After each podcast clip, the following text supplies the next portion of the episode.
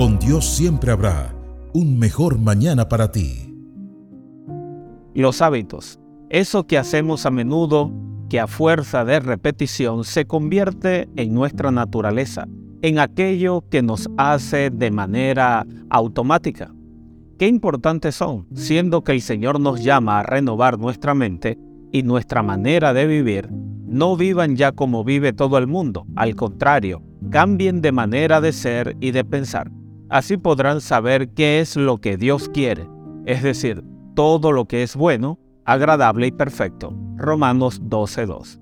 Es crucial que empecemos a dar importancia al desarrollo de hábitos saludables para que lleguen a convertirse en nuestra naturaleza, en aquello que nos nace de manera automática. Y así como la salud física depende en gran medida de hábitos diarios, como el ejercicio, el descanso, la buena alimentación o el agua, la salud espiritual depende de hábitos diarios como la oración, a solas con Dios.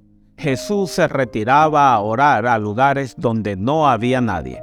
La lectura de la Biblia que nos enseña a tener discernimiento. La comida sólida es para los adultos, para los que ya saben juzgar porque están acostumbrados a distinguir entre lo bueno y lo malo. La puesta en práctica de los principios del Evangelio.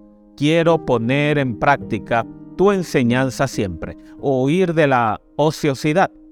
El perezoso desea y no consigue. El que trabaja prospera. Ser constante en toda buena obra, llevar cautivo todo pensamiento a la obediencia de Cristo. Te propongo hoy a comenzar a desarrollar buenos hábitos físicos por el cuerpo, que es el templo del Espíritu Santo, y espirituales, porque por la fe vivirá el justo. Sin duda cosecharás los frutos en esta vida y en la venidera, y así habrá un mejor mañana para ti.